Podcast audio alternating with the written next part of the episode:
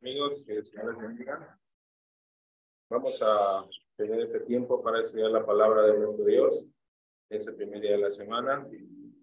Y pues vamos a tomar el tiempo de edificación, como siempre lo hacemos. Y, pero antes vamos a hacer una oración. Los invito a hacer esta oración, así como estamos, con el de reverencia. Oremos.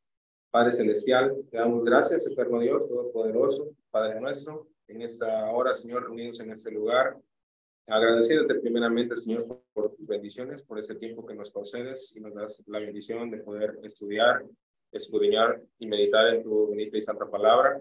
Gracias, Padre, por ello. Te rogamos que, tú nos eh, abras nuestra mente y nuestros corazones para que podamos recibir, Señor, de buena manera tu palabra y podamos eh, llevarla, Señor, siempre en nuestra vida.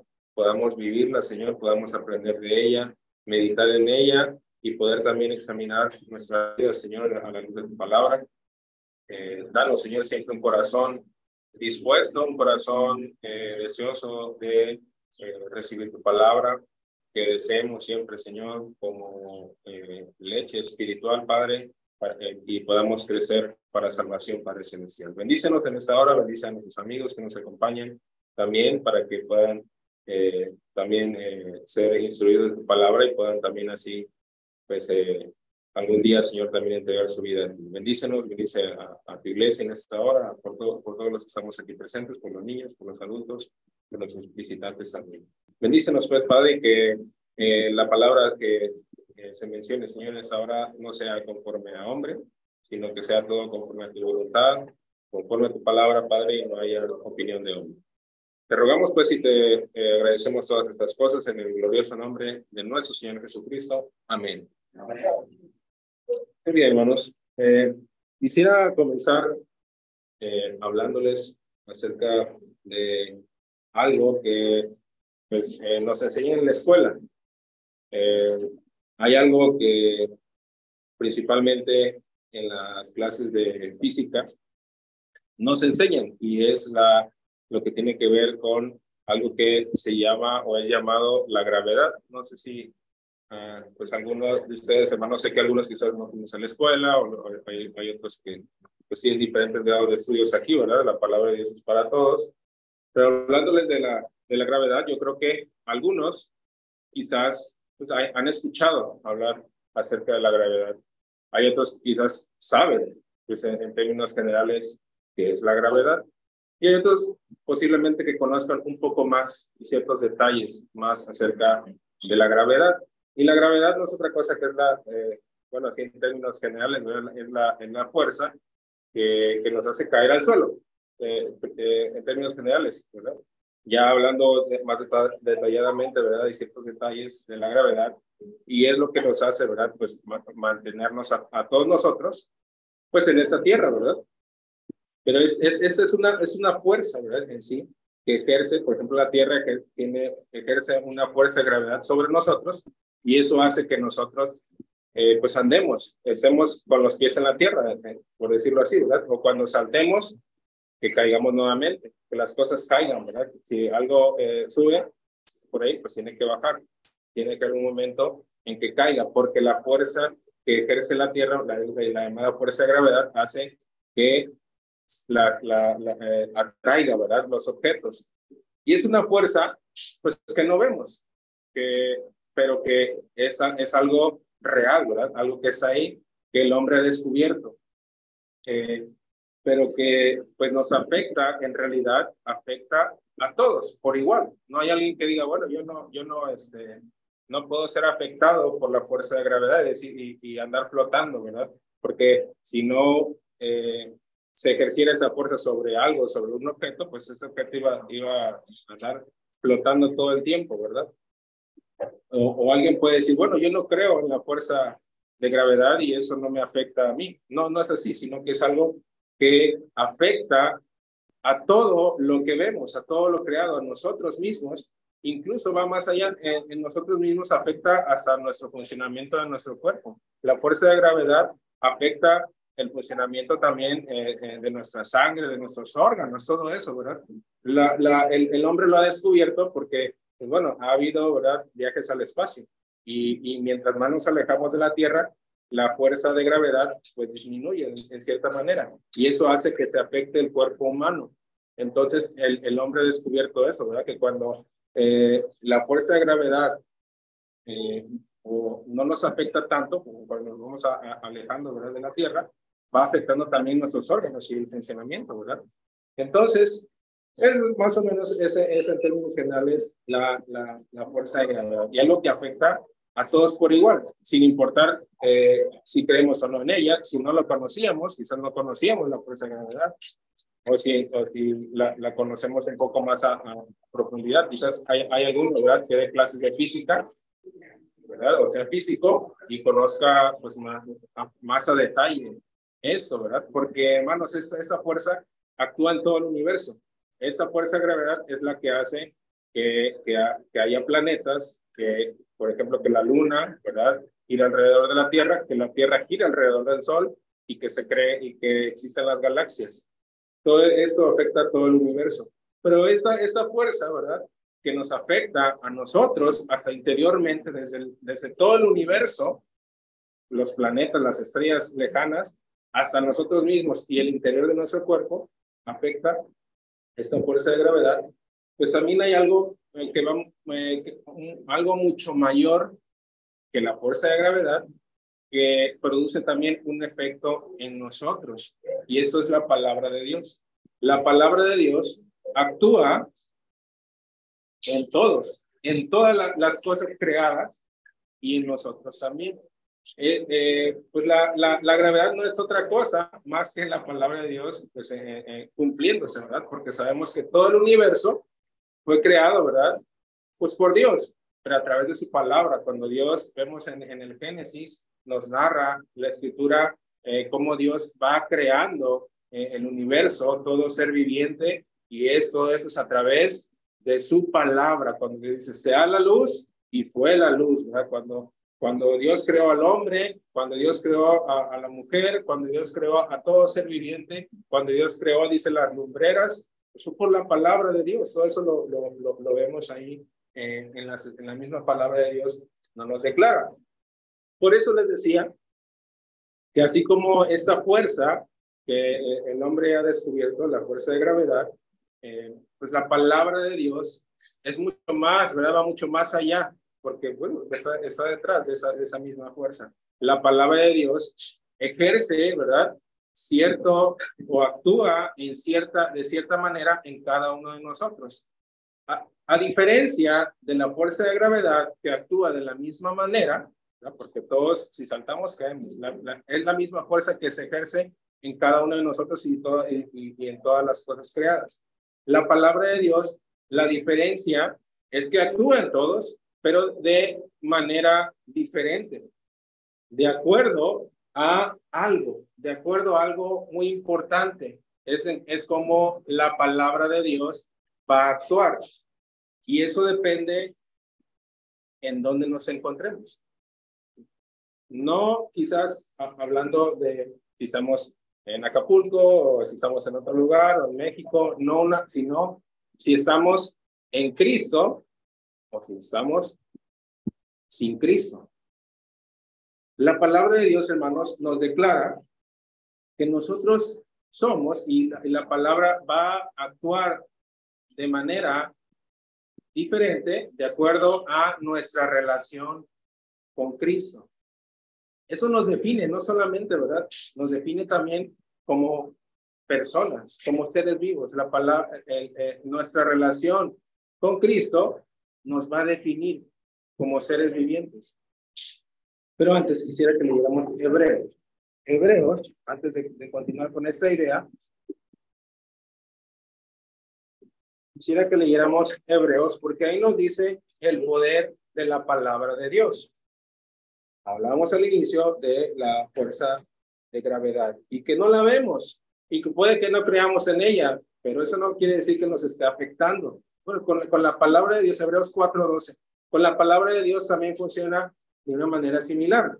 Puede que usted no crea en la palabra o que conozca quizás un poco de la palabra o que conozca a profundidad la palabra de Dios. Pero el hecho de no creer o no conocer no significa que no la palabra de Dios no se aplique a usted, a nosotros, a cada uno de nosotros. Vamos a leer primero este, Hebreos 4.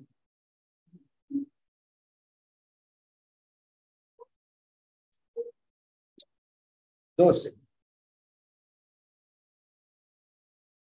Dice así, porque la palabra de Dios es viva y eficaz. Bueno, aquí nos está hablando de las cualidades, de las características de la palabra de Dios. Primeramente nos dice que es viva y que es eficaz en el sentido de que tiene el poder. Eh, eh, la palabra que se traduce aquí como eficaz tiene el sentido de que tiene energía, de que tiene poder, de que se cumple la palabra de Dios en todas las cosas, en todo. Es viva y eficaz y dice, y es más cortante que toda espada de dos filos y penetra hasta partir el alma y el espíritu, las coyunturas y los tuétanos y discierne los pensamientos y las intenciones del corazón. Hablaba al inicio de la, de la fuerza de gravedad que actúa y que ejerce una fuerza no solamente en el exterior, sino también en nuestro cuerpo, ¿verdad? Nuestros órganos, nuestra sangre funcionan también debido, en, cierta manera, debido a la gravedad. Bueno, la palabra de Dios va más allá, dice que también que eh, penetra hasta nuestra alma y nuestro espíritu y además discierne los pensamientos y las intenciones de nuestro corazón. Y eso es aplicable a todos, a todos nosotros, los que estamos aquí, a todo ser vivo, a todo ser humano. Ese es el poder de la palabra de Dios. Pero, eh, bueno, terminamos el 13, dice, y no hay cosa creada que no sea manifiesta en su presencia, hablando de la presencia de Dios, ¿verdad? Antes bien, todas las cosas están desnudas y abiertas a los ojos de aquel a quien tenemos que dar cuenta. Todas las cosas están descubiertas, ¿verdad? A los ojos de nuestro Dios. Pero el poder, ese es el poder de la palabra de Dios. Puede penetrar nuestro espíritu, nuestra alma, nuestras coyunturas, hablando de, de nuestro cuerpo, ¿verdad? Y los suétanos, hablando también de nuestros huesos. Y puede discernir o puede juzgar también nuestros pensamientos y las intenciones de nuestro corazón. Hasta allá va, va, va el poder de la palabra de Dios. Así como decimos, en todo lo creado, en todo el universo, pues también está regido por la palabra de Dios. Y así también nosotros. Algo maravilloso y que podemos ver este poder de la palabra de Dios. Pero como decíamos hace ratito, la palabra de Dios actúa en nosotros dependiendo de, dice la escritura, de Cristo. El hablar de Cristo, hermanos, eh, es hablar de cómo el Señor Jesucristo vino, ¿verdad?, a ser tan determinante en todo el universo. No solamente en nosotros, sino en toda la creación, dice la palabra de Dios. Vino a reconciliar, dice por ahí la escritura, a todas las cosas, las que están en los cielos y las que están en la tierra. Eh, la venida del Señor Jesucristo vino a cambiar, ¿verdad? Muchas cosas. Y cómo, eh, incluso, hermanos, hasta lo vemos en, la, en, la, en lo secular, cómo, cómo es medida o cómo es determinada eh, el pasar del tiempo a lo largo de la historia, cómo ha, determinado el hombre medir el tiempo antes de Cristo, después de Cristo, ¿verdad? ¿verdad? Las fechas antes de Cristo y después de Cristo, porque cuando vino Cristo fue algo tan eh, determinante que cambió la historia del mundo. O sea, hay, hay verdad en eso, en eso que el hombre ha determinado, quizás en su momento teniendo esa idea, pero que ahora se ha perdido. Decir, bueno, ¿por qué se, alguien podría pensar? ¿Por qué se mide el pasar de los años eh, antes de Cristo y después de Cristo? Bueno, así, así de, de determinante, ¿verdad? Y de influyente fue la venida de nuestro Señor Jesucristo. Bueno, volviendo a la idea, si nosotros, ya hablando ya de, de, manera concreta, si nosotros estamos sin Cristo, la palabra de Dios nos dice y nos eh, declara que nos encontramos en cierta situación, delante de Dios. Vamos a ver eh, algunos pasajes, por ejemplo, para, para mencionar eso. Colosenses, vamos a leer. Colosenses capítulo 1.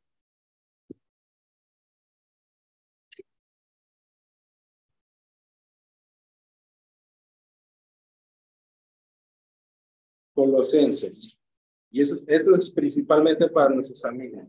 Cuando nosotros estamos sin Cristo, es decir, cuando no tenemos una relación con Cristo, una relación de acuerdo a la palabra de Dios, porque como hemos leído la palabra de Dios, se cumple. La palabra de Dios actúa. La palabra de Dios es viva y eficaz. Y todo lo que nos declara la palabra dice en la misma escritura que es verdad. Colosenses 1.21.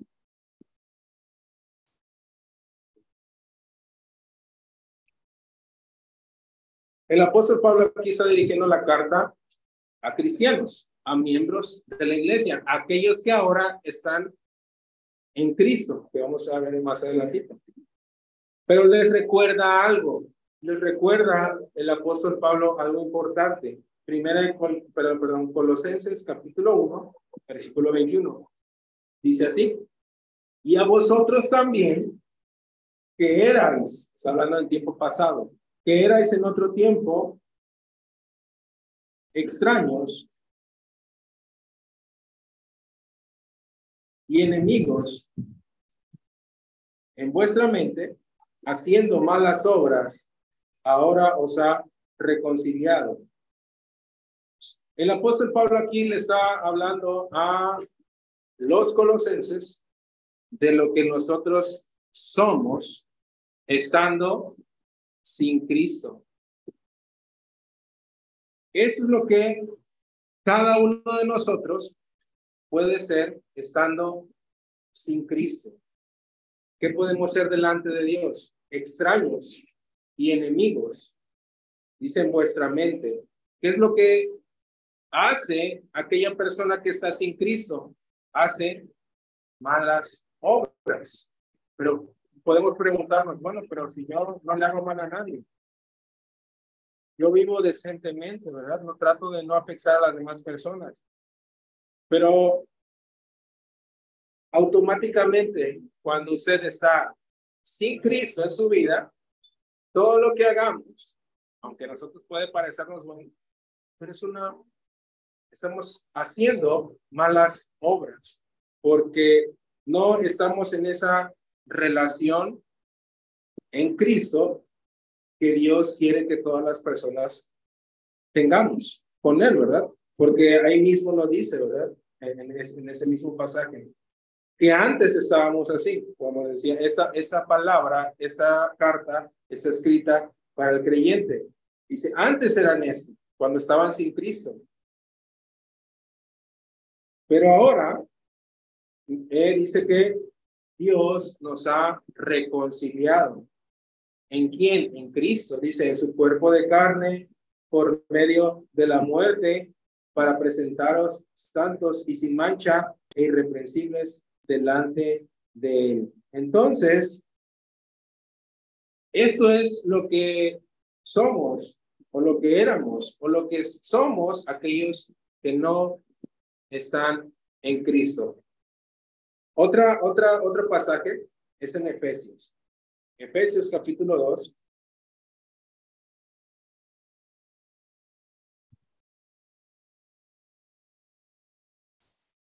Efesios 2, 12. Efesios 2, 12. Ese es el primero que vamos a leer, pero vamos a leer Efesios 2, 12. Dice así, en aquel tiempo, Estabais sin Cristo. ¿En qué tiempo? Antes de conocer al Señor Jesucristo, antes de recibir a Cristo.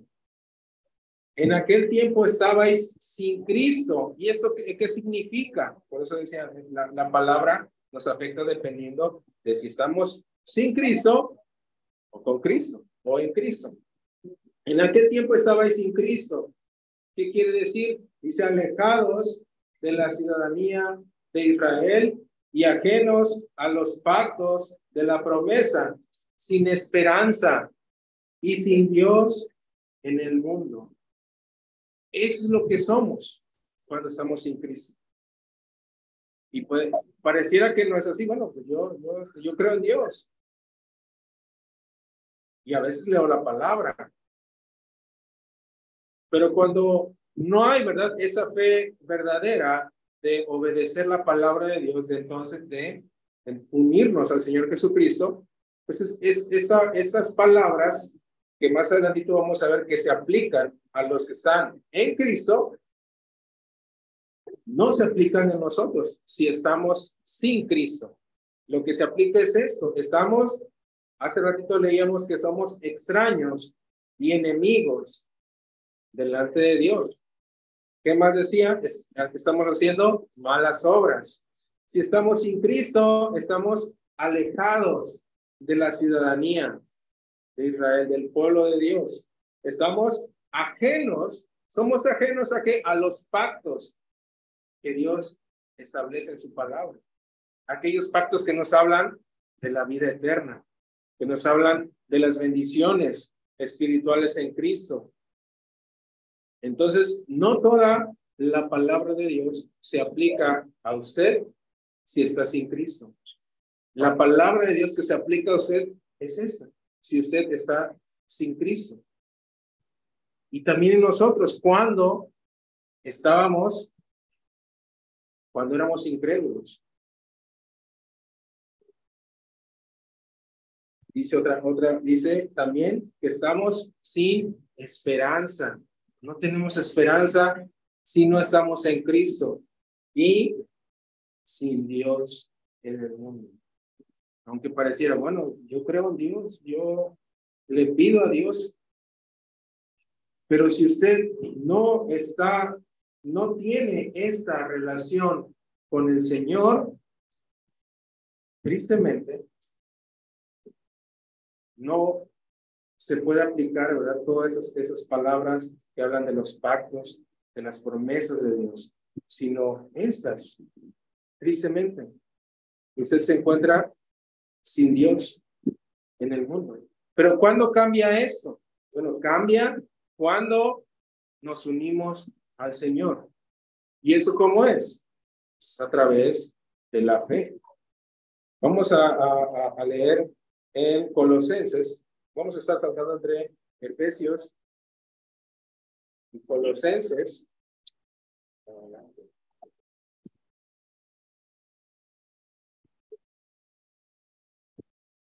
Colosenses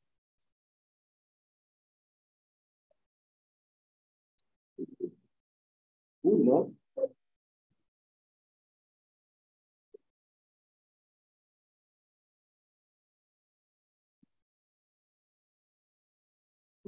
Perdón, antes de Colosenses vamos ahí mismo en Efesios. Perdón, hermanos, amigos. Efesios capítulo 1. Efesios 1,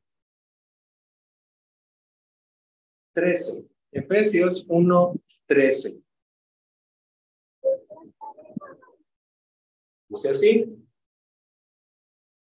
En él también vosotros, hablando de que en Cristo, en Cristo también vosotros, dice, habiendo oído la palabra de verdad, el evangelio de vuestra salvación, y habiendo creído en él, fuisteis sellados con el Espíritu Santo de la promesa, que es las arras de nuestra herencia hasta la redención de la posesión adquirida para alabanza de su gloria. Dice la escritura, ¿verdad? Que nosotros, habiendo oído la palabra de verdad, ¿cuál es la palabra de Dios? Esa que es viva y eficaz. Y que dice el mismo Jesucristo, dan testimonio de él. La palabra de Dios da testimonio de Cristo. ¿Para qué? Para que creamos en él, para que creamos en el Hijo de Dios y que a través de él podemos obtener salvación de nuestras almas. Porque la escritura nos declara que estamos enemistados con Dios, como leímos hace ratito. Siendo enemigos, somos reconciliados por medio de Cristo. ¿Por qué somos enemigos de Dios? Por el pecado que hay en nosotros. En todos nosotros hay pecado y eso hace una separación entre Dios y el hombre, porque Dios es santo. Y nuestro pecado ha hecho separación entre Dios y nosotros. Y el único que puede reconciliarnos con Dios, que puede volvernos a Dios, es Cristo. Y eso lo conocemos a través de oír. Dice que la fe viene por el oír, pero por el oír la palabra de Dios. Es la palabra de Dios es tan poderosa que penetra en sus corazones. Dice el apóstol Pablo, porque no me avergüenza del evangelio, porque es poder de Dios para salvación.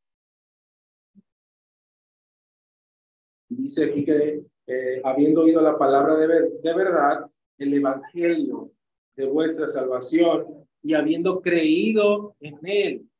El Señor nos llama a creer, pero una fe verdadera, una fe genuina que nos lleve a la obediencia, a creer, sí, en nuestro Señor Jesucristo como nuestro Salvador, como el Hijo de Dios, que vino a dar su vida por nosotros, vino como un sacrificio para que nosotros fuéramos perdonados de nuestros pecados.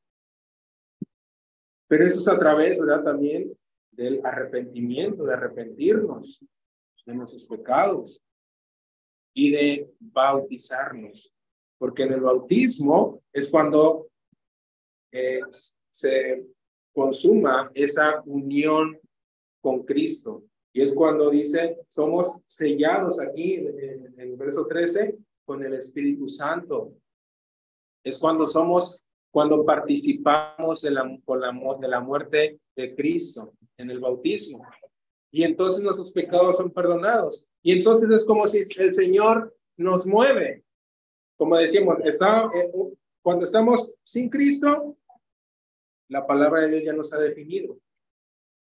Cuando estamos en Cristo, bueno, ahorita vamos a ver, pero cuando sucede eso? Bueno, es en la conversión, como vimos aquí, ¿verdad? Habiendo oído la palabra, el evangelio, creído, ¿verdad? En él, nos arrepentimos y nos bautizamos para el perdón de nuestros pecados. Y entonces recibimos el Espíritu Santo. Y entonces como si el Señor nos, nos, nos mueve de, de, del lugar. Estábamos en el mundo, sin Cristo, sin, sin esperanza, ajenos a los pactos de la promesa, alejados de la ciudadanía, del pueblo de Dios, sin Dios en el mundo. Pero una vez que oímos el Evangelio, cuando creímos en Él, nos arrepentimos, nos bautizamos, entonces el Señor nos lleva del mundo al reino de su amado Hijo. Vamos a leer la, la, que les decía es eh, Colosenses 1, Colosenses 1,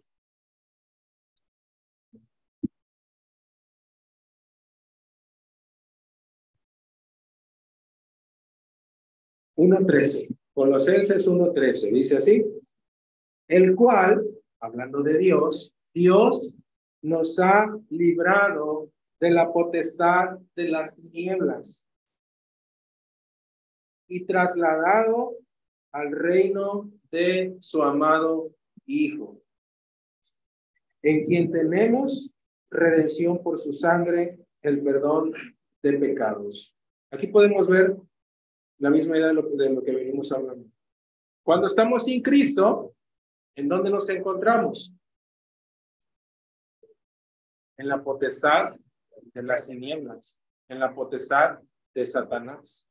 Pero cuando creemos en el Señor, cuando oímos su palabra y creemos en el Señor y nos entregamos a Él, recibimos a Jesucristo, Dios nos traslada, nos mueve, ¿verdad? Ya no estábamos ya no estamos o estábamos en la potestad de las tinieblas y nos mueve al reino de su amado Hijo que es la iglesia, en el que nos encontramos. No este lugar, no esta casa, sino que ahora estamos, es lo que se llama estar en Cristo.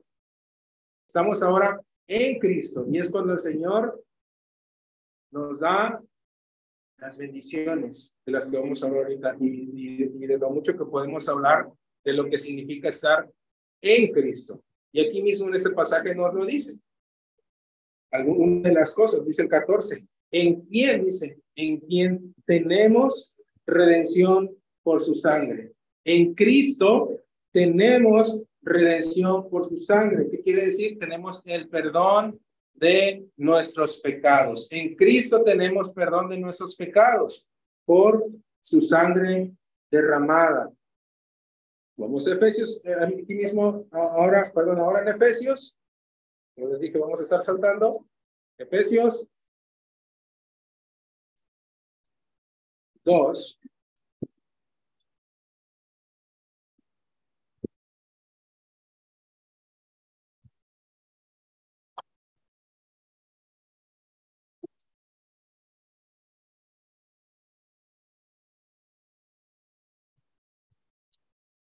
verso 4. Vamos a ver desde el 4 para no leer todo, pero todo este, este capítulo nos habla acerca de esto. Efesios 2.4 dice, pero Dios, que es rico en misericordia, por su gran amor con que nos amó, aún estando nosotros muertos en pecados. Otra de las de la condición que nos encontramos sin Cristo. Estamos muertos en pecados, espiritualmente hablando. Podemos estar vivos, ¿no?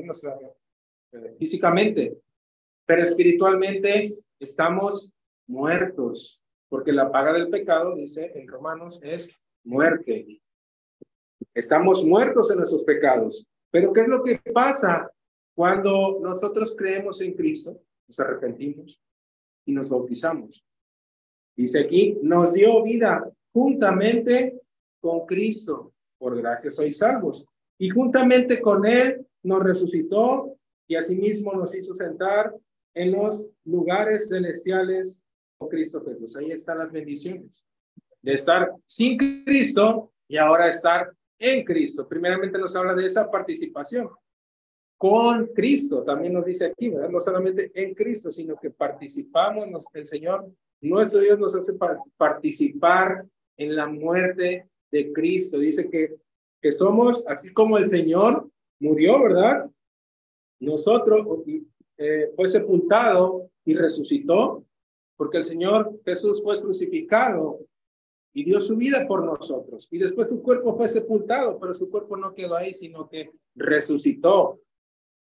Y después el Señor ascendió a los cielos y ahora está a la diestra del Padre.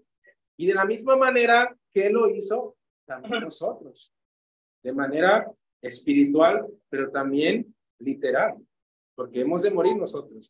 Pero si estamos en Cristo, el Señor nos promete resucitarnos para vida eterna. Y, estaremos, ¿verdad?, con el Señor para siempre en los cielos. Eso nos queda la escritura. Bueno, continuamos con la, con la lectura. Dice, y juntamente con Él nos resucitó y asimismo nos hizo sentar en los lugares celestiales con Cristo Jesús para mostrar en los siglos venideros las abundantes riquezas de su gracia en su bondad para con nosotros en Cristo Jesús. Ahí está. La, clave, la palabra clave para recibir esas bendiciones.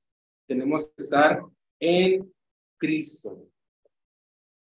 Porque por gracia sois salvos por medio de la fe, y esto no de vosotros, pues es don de Dios, no por obras para que nadie se gloríe. Verso 10 porque somos hechura suya, creados en Cristo Jesús para buenas obras, las cuales Dios preparó de antemano para que anduviésemos en ellas. Aquí está otra de las cosas que suceden cuando estamos en Cristo, cuando Dios nos traslada al reino de su amado Hijo.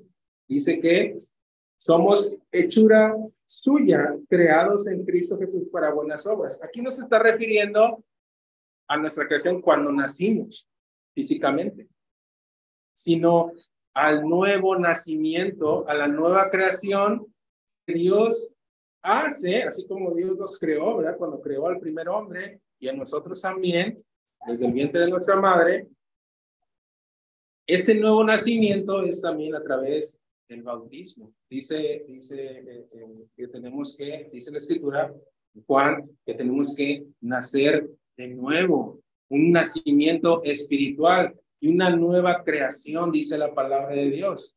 Dice, si alguno está en Cristo, nueva criatura es. Las cosas viejas pasaron, he aquí, todas son hechas nuevas. Hay una nueva creación, una creación espiritual, a lo mejor no la vemos, pero está sucediendo, así como hablamos al inicio de la gravedad. La gravedad no la vemos. Es una fuerza invisible, pero que está actuando. Al estar yo aquí parado, nosotros, ustedes ahí sentados, está actuando la, la, la, gravedad. Si no, si no actuara, andaríamos todos flotando por el espacio.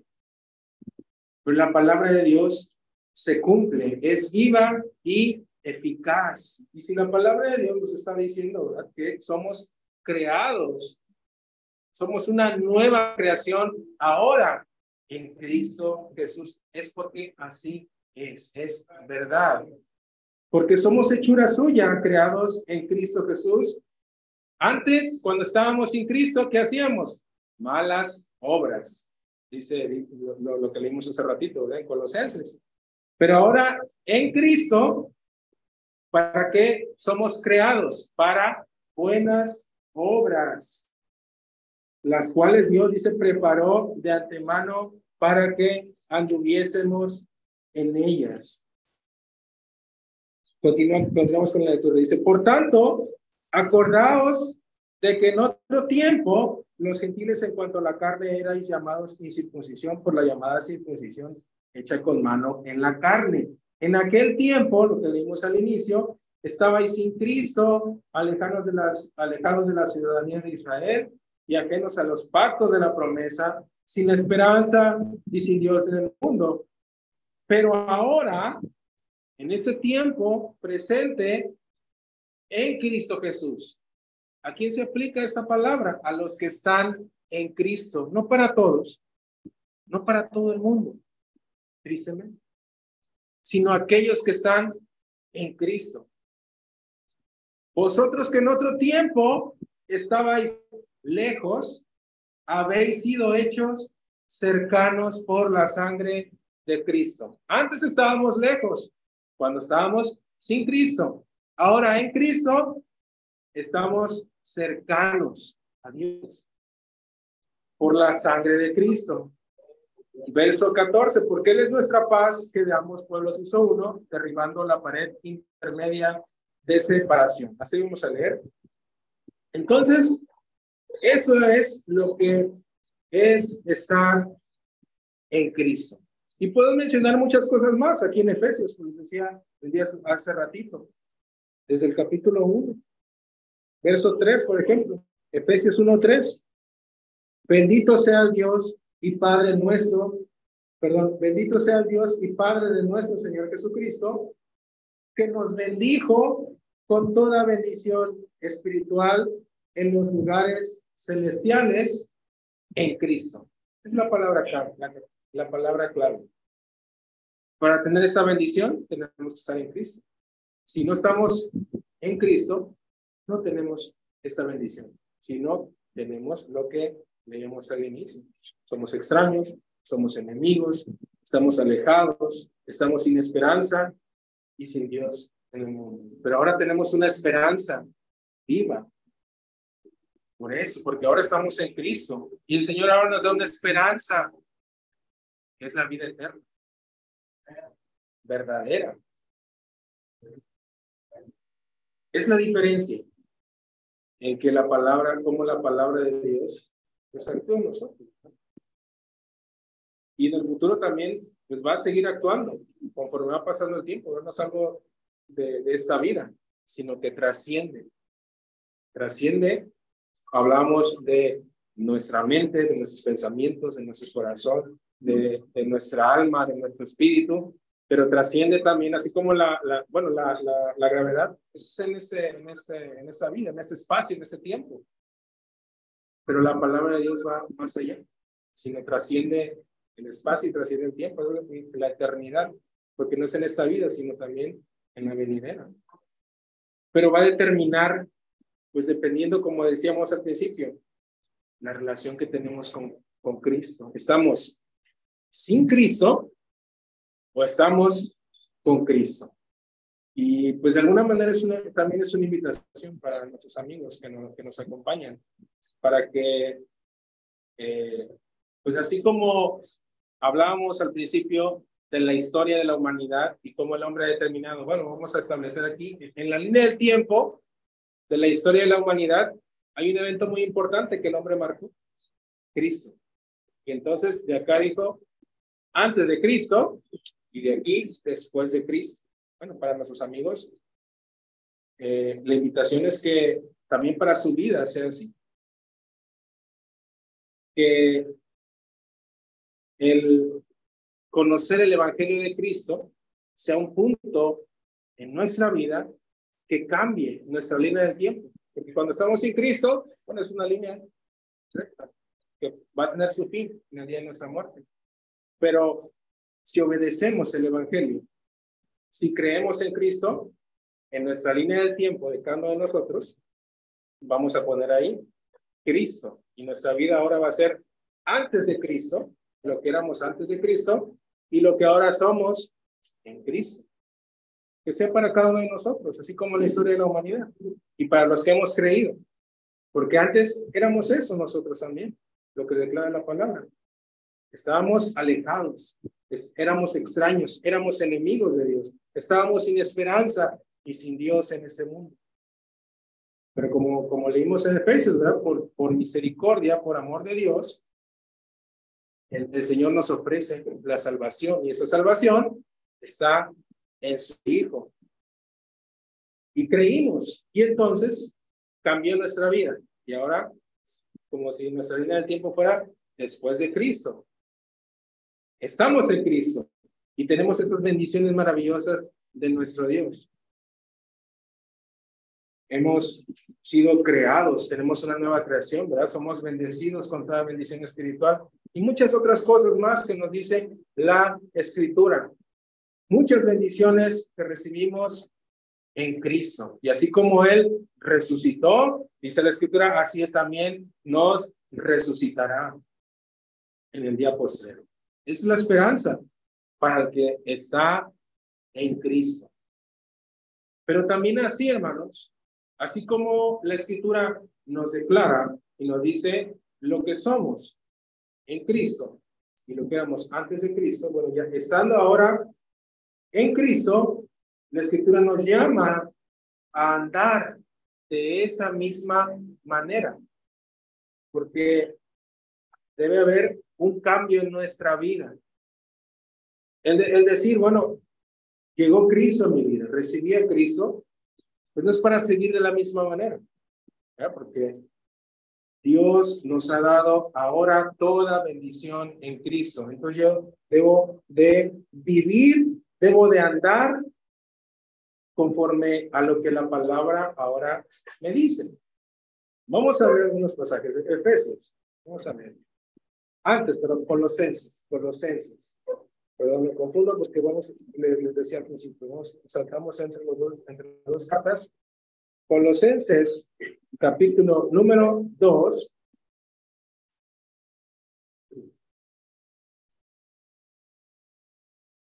Versículo número 6. Colosenses 2, 6. Dice así. Por tanto, de la manera que habéis recibido al Señor Jesucristo, que dice el apóstol Pablo, le dice a los cristianos, de la misma manera en que recibieron al Señor, andar en él. La escritura nos llama a que tenemos que, estamos ahora en Cristo, pues andemos en Cristo. ¿Y qué es eso? Bueno, en, en oportunidades anteriores hablábamos también de lo que es permanecer en Cristo, de cómo tenemos que nuestra vida tiene que, tiene que ser ahora que estamos en Cristo.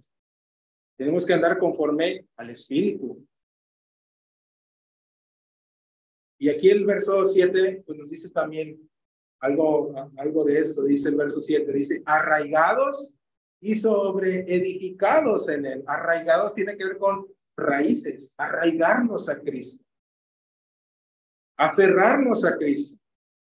Estamos ahora cercanos Ahora estamos unidos a Cristo. Bueno, andemos en Cristo y vemos una vida agradable delante de Dios, haciendo buenas obras, actuando ahora con justicia. Somos siervos de la justicia. Antes éramos, otra de la condición era cuando estábamos en Cristo, éramos esclavos del pecado.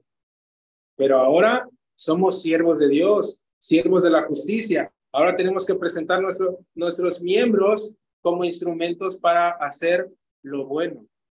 Y todo, todo podemos hablar de lo que es andar en Cristo, ¿sí? Decimos que eh, conocemos a Cristo, si decimos estar en Cristo tenemos que andar como Él anduvo. Tenemos el ejemplo de Cristo. Y nosotros tenemos que seguir ese ejemplo. Dice, y sobre edificados en Él, tenemos que sobre edificarnos, dice, porque Él es el fundamento, como, un edificio, de, sobre edificar tiene que ver con construir un edificio. Nosotros nos edificamos en Cristo. Él es el fundamento puesto, ¿verdad? La base, lo que soporta la construcción. Nosotros sobreedificamos. Y también hay una parte de la escritura que habla sobre eso, ¿verdad? Cómo, cómo queremos sobreedificar, si con, con oro, con, con, con, con hojarasca, con madera. Nosotros tenemos que, eh, dependiendo, ¿verdad? Lo que, de qué manera le sirvamos ahora al Señor. Dice, confirmados en la fe. Nuestra fe, pues tiene que ser una fe firme en Cristo, en aquel que creímos cuando nos bautizamos, cuando oímos hablar del Evangelio y gozosos, ¿verdad? con alegría, nos bautizamos con todas las ganas, con todo el amor, con todo el gozo. Bueno, así tenemos que andar todos los días, no solamente pues al principio, ¿verdad? Dice eh, eh, también la escritura que recordemos nuestro primer amor, recordemos esas obras que hacíamos cuando nos acabamos de bautizar, teníamos ese entusiasmo de servir al Señor, pero a veces por el pasar del tiempo, pues con las ocupaciones que tenemos, es por el pecado, por el mismo pecado puede ser que nos vayamos desanimando, pero arraiguémonos al Señor confirmemos nuestra fe, que es una fe firme en el Señor Jesucristo. Dice, así como habéis sido enseñados, abundando en acciones de gracias, algo también importante. Tenemos que ser agradecidos con el Señor. Leímos pues un poquito nada más de las bendiciones que tenemos en Cristo. Bueno, es, es motivo de estar agradecidos con el Señor. Estamos en tinieblas, estamos en la potestad de Satanás. Y el Señor nos trasladó ahora al reino de su amado Hijo, nos perdonó nuestros pecados y nos llenó de bendiciones y nos promete resucitarnos en el día postrero y estar con, el Señor Jesucristo.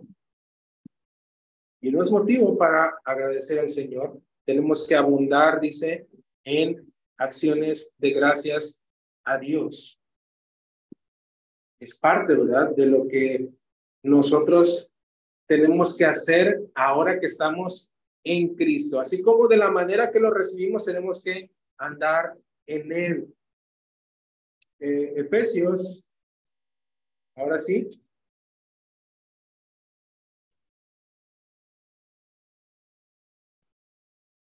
Efesios 4.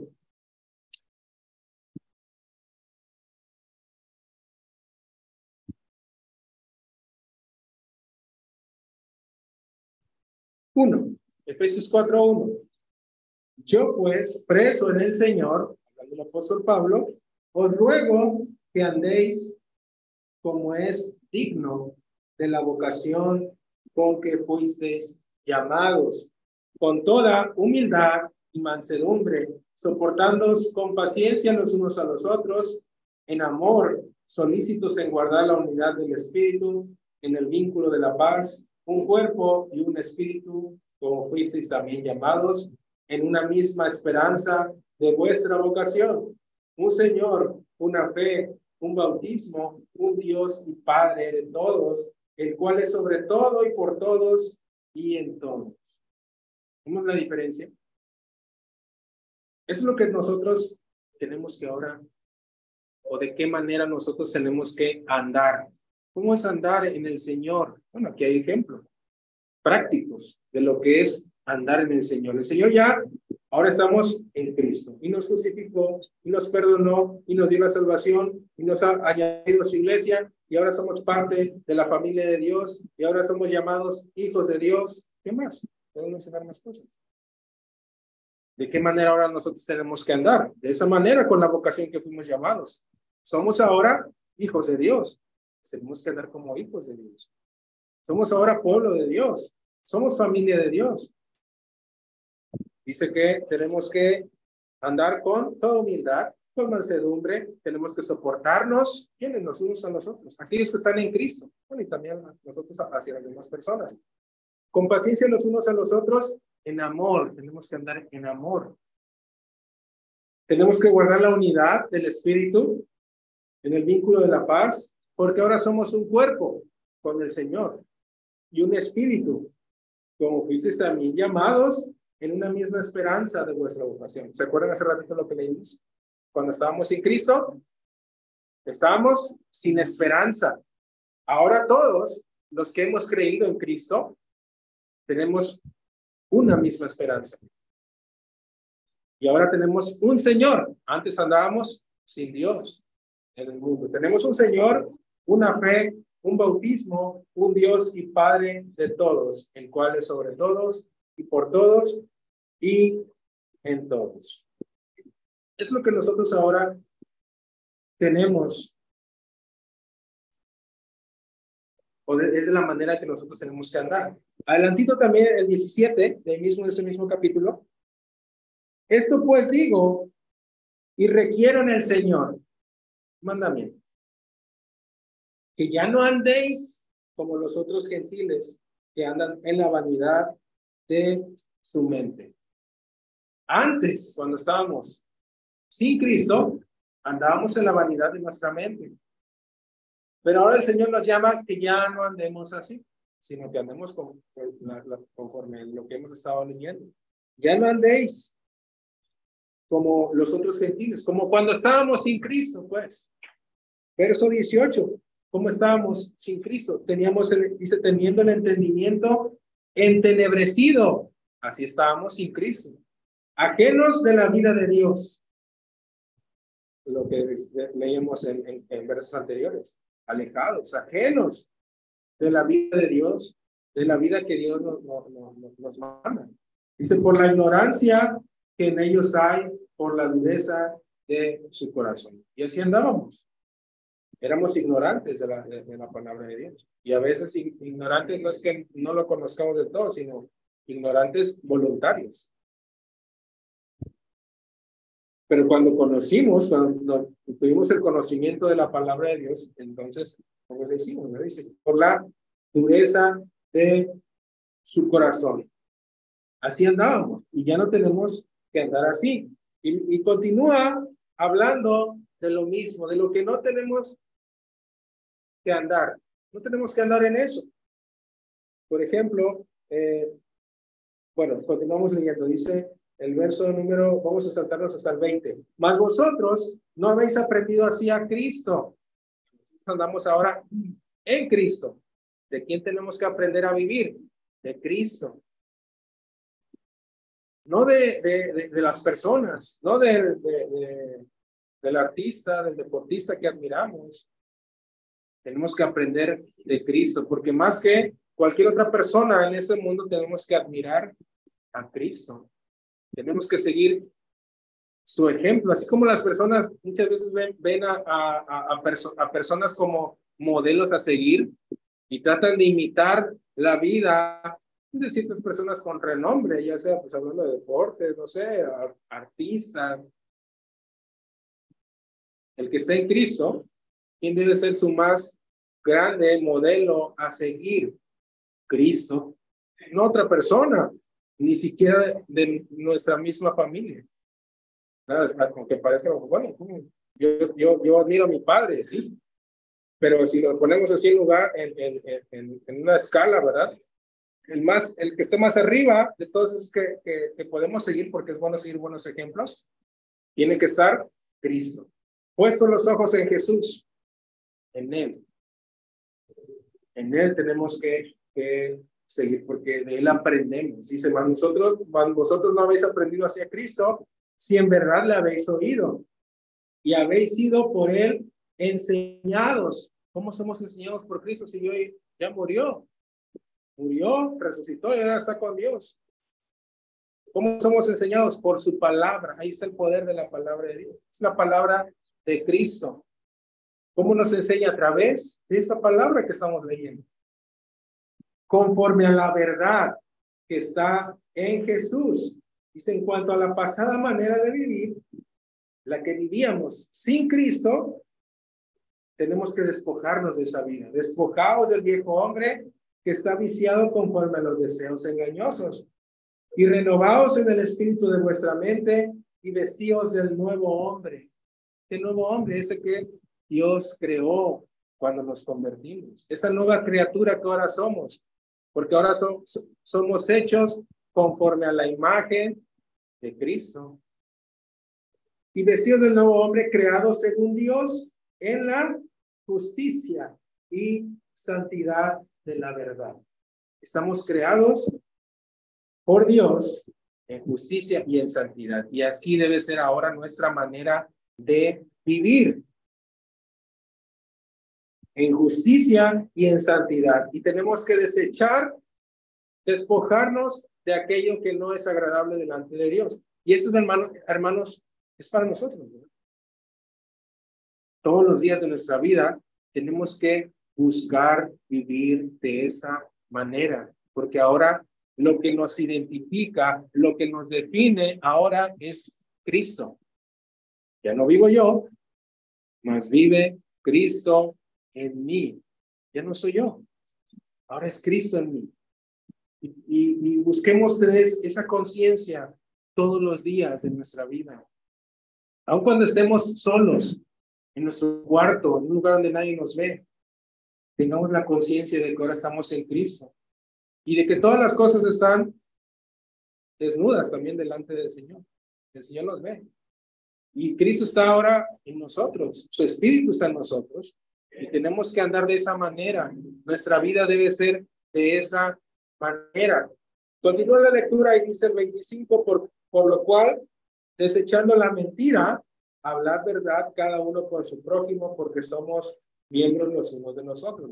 Está hablando también en términos ya prácticos de lo que es andar en Cristo, andar conforme a lo que somos, a la vocación con que fuimos llamados vestirnos de ese nuevo hombre que es creado según Dios en justicia y santidad. Tenemos que desechar la mentira, tenemos que eh, hablar con verdad. El, el 26 nos habla de airarnos, pero no pecar. El que hurtaba no hurte más, sino que ahora tenemos que hacer lo bueno con nuestras manos. Y así, ¿verdad? Habla de lo que nuestra boca, de lo que hablamos. Ninguna palabra corrompida salga de nuestra boca, dice el 29, sino la que sea buena para la necesaria edificación, a fin de dar gracia a los oyentes. Y así, hermanos, podemos seguir hablando mucho acerca de esto. Pero esto es lo que ahora Dios nos ha trasladado y ahora estamos unidos a Cristo, ahora estamos en Cristo, formamos parte del cuerpo de Cristo, somos parte del pueblo de Dios, somos nación santa, pueblo adquirido por Dios, real sacerdocio. ¿Qué más? Pues de esa misma manera nosotros tenemos que andar. Y sí, hermanos, va a haber obstáculos, va a ser una lucha constante, entre el viejo hombre y el nuevo hombre. Pero la palabra de Dios, así como, como eh, vimos en breves pasajes del poder que tiene, pues también va a actuar en nosotros. Pero también va a depender de cómo recibimos la palabra de Dios. Porque muchas veces menospreciamos la palabra de Dios. O nos aplicamos algunas cosas de la palabra de Dios, pero otras decimos, no, esto, no es para mí. Pero no es así. ¿Verdad? Ya vimos la diferencia de, cuando estamos sin Cristo y ahora en Cristo. Pero estando en Cristo, pues también sabemos la palabra que actúa ahora en nosotros. Pero tiene que ser pues para, para bien. Quisiera que leyéramos en Primera de Tesalonicenses, ya casi para terminar. Primera de Tesalonicenses, capítulo 2.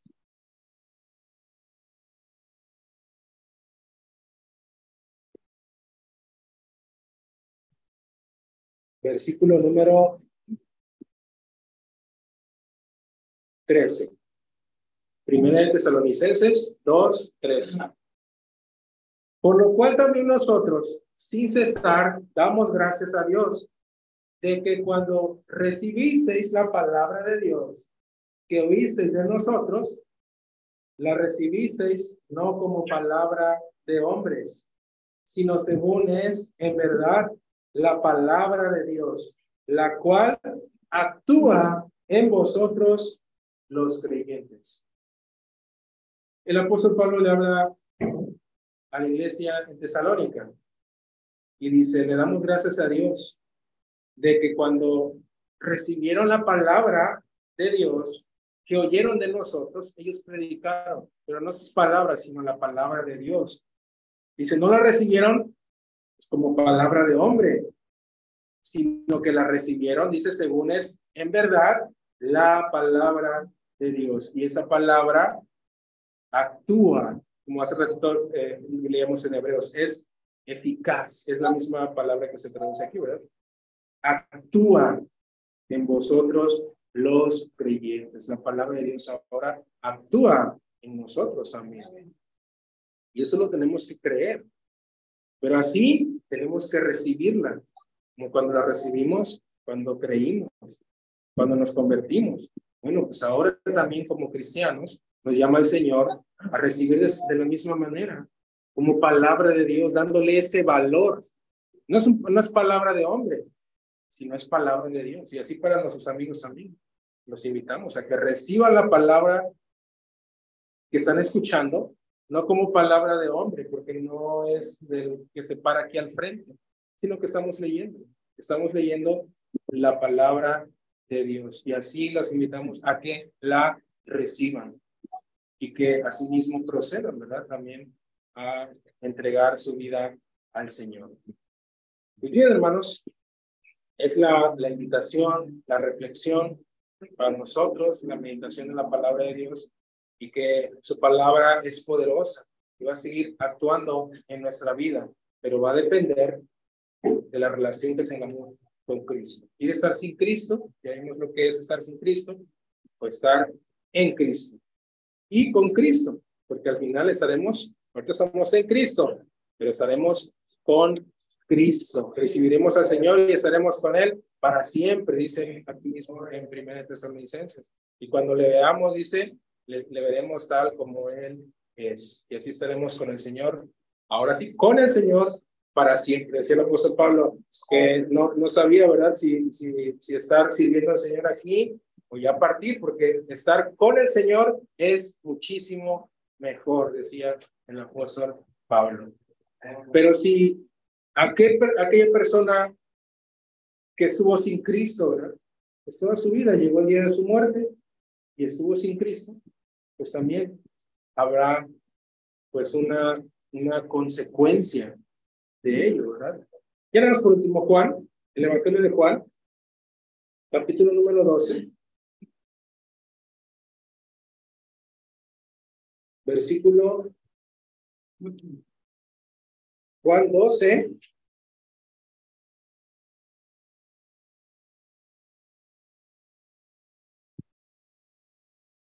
cuatro. Jesús clamó y dijo, Juan 12, 44. Jesús clamó y dijo, el que cree en mí, no cree en mí, sino el que, en el que me envió. Y el que me ve, ve al que me envió. Yo, la luz, he venido al mundo para que todo aquel que cree en mí no permanezca en tinieblas. Al que oye mis palabras y no las guarda, yo no le juzgo, porque no he venido a juzgar al mundo, sino a salvar al mundo. El que me rechaza y no recibe mis palabras, tiene quien le juzgue. la palabra que he hablado, ella le juzgará en el día postrero. Esa misma palabra que estamos leyendo, la palabra de Cristo, aquel, aquel que no creyó, dice que esa misma palabra tiene el poder para que le juzgue en el día postrero. Y bueno, es la, la consecuencia, ¿verdad?